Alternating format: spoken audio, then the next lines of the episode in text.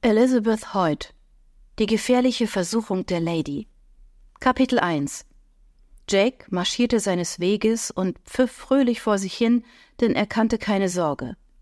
Aus Lachender Jack London, Mai 1765 es gibt im Leben eines Mannes wohl kaum unerfreulicheres, als von seiner zukünftigen am Tag der Hochzeit sitzen gelassen zu werden, dachte Jasper Renshaw, Viscount Vale.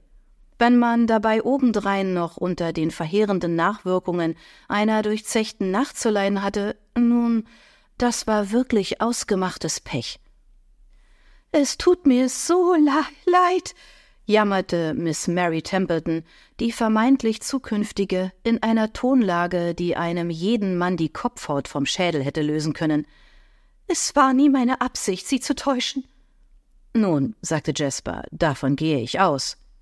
Am liebsten hätte er den schmerzenden Schädel in den Händen vergraben, hatte aber das ungute Gefühl, dass dies dem Ernst der Lage nicht angemessen wäre, schien dies doch offensichtlich ein bedeutsamer Augenblick in Miss Templetons Leben. Zumindest saß er. Ein einziger Stuhl stand, hart und hölzern, in der Sakristei, den er ganz unritterlich in Beschlag genommen hatte. Nicht, dass es Miss Templeton etwas ausgemacht hätte, sie plagten andere Nöte. Oh, my Lord! Rief sie aus, womit vermutlich er gemeint war, wenngleich in Anbetracht des Ortes auch die Anrufung höheren Beistands nicht unwahrscheinlich schien. Ich konnte nicht anders. Ich konnte einfach nicht anders. Oh, wie schwach und elend wir Frauen sind, zu schlichten Gemüts, zu feurigen Herzens, um dem Sturm der Leidenschaft zu trotzen. Sturm der Leidenschaft? Zweifellos, murmelte Jasper. Er wünschte, ihm wäre an diesem Morgen Zeit für ein Glas Wein geblieben, oder auch für zwei. Das hätte seinen Kopf vielleicht ein wenig geklärt und ihm geholfen zu verstehen, was seine Verlobte ihm zu sagen versuchte, abgesehen von dem offensichtlichen Umstand, dass sie nicht länger die vierte Viscountess Vale werden wollte. Aber er, armer, argloser Trottel, der er war, hatte sich heute Morgen in dem Glauben aus dem Bett gequält, dass ihm nichts Schlimmeres bevorstünde als eine sterbenslangweilige Hochzeit, gefolgt von einem ausgedehnten Hochzeitsmahl. Weit gefehlt. Mr. und Mrs. Templeton hatten ihn am Kirchenportal empfangen, er mit finsterer Miene, sie in hektischer Aufgelöstheit. Als Jasper noch dazu frisch vergossene Tränen auf dem Antlitz seiner reizenden Braut hatte erblicken müssen, war ihm in den Tiefen seiner dunklen, abgründigen Seele die Ahnung gekommen, dass er heute keinen Hochzeitskuchen essen würde. Er unterdrückte einen Seufzer und besah sich seine einstige zukünftige. Mary Templeton war wirklich überaus reizend. Dunkel glänzendes Haar, strahlend blaue Augen, ein frischer, milchig weißer, schimmernder Teint und hübsche dralle Brüste. Worauf ich mich schon richtig gefreut habe, dachte Jasper mit einem gewissen Verdruss, während seine frisch verflossene in heller Erregung die Sakristei durchmaß. Oh, Julius, verkündete Miss Templeton und reckte die molligen Arme. Wirklich schade, dass die Sakristei so wenig Raum bot. Ihr theatralisches Temperament bedurfte einer großen Bühne.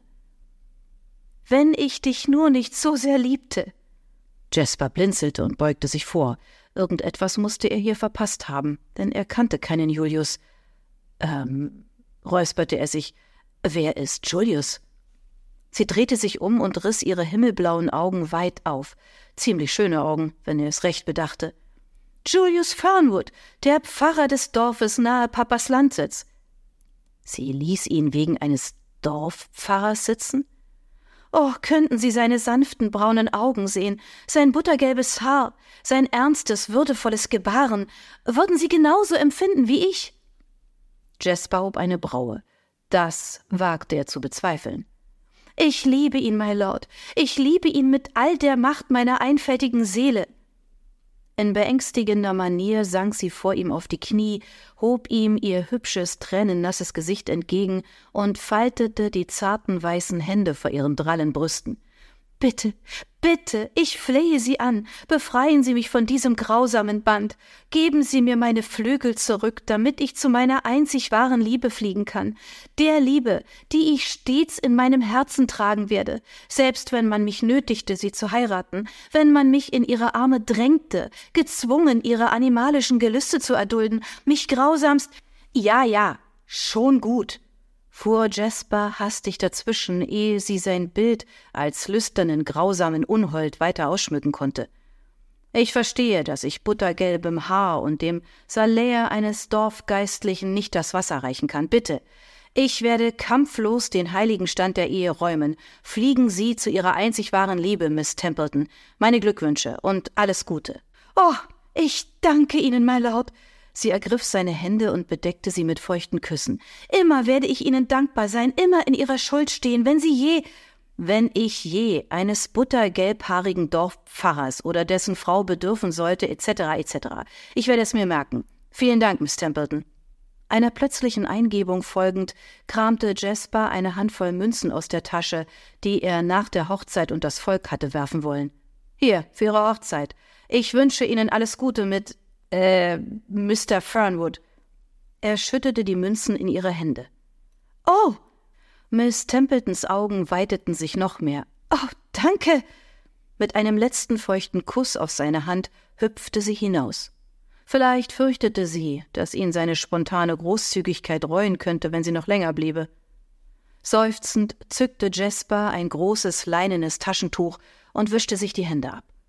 Die Sakristei war klein und düster, die Wände aus demselben alten grauen Stein wie die Kirche, in der er hatte heiraten wollen. An einer Wand reihten sich Regalbretter aus dunklem Holz, darauf Kerzen, Pamphlete, Bibeln und Zinnteller. Hoch oben ein schmales Fenster mit kleinen, bleigefassten Rautenscheiben, dahinter strahlend blauer Himmel, an dem feierlich ein weißes Schleierwölkchen schwebte.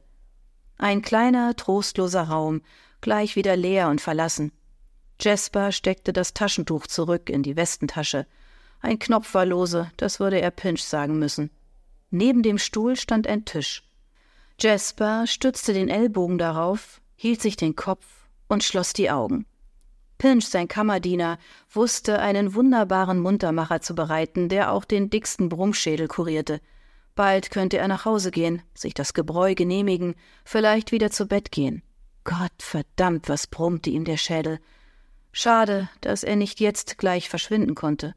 Vor der Sakristei erhoben sich Stimmen, hallten von der gewölbten Kirchendecke wieder. Dem Vernehmen nach stieß Miss Templetons romantisches Ansinnen auf elterlichen Widerstand. Um Jaspers Mundwinkel zuckte es belustigt. Vielleicht teilte ihr Vater ihre Schwäche für buttergelbes Haar nicht. Einer Horde Franzosen hätte Jasper sich auf jeden Fall lieber gestellt als der Familie und den draußen wartenden Gästen.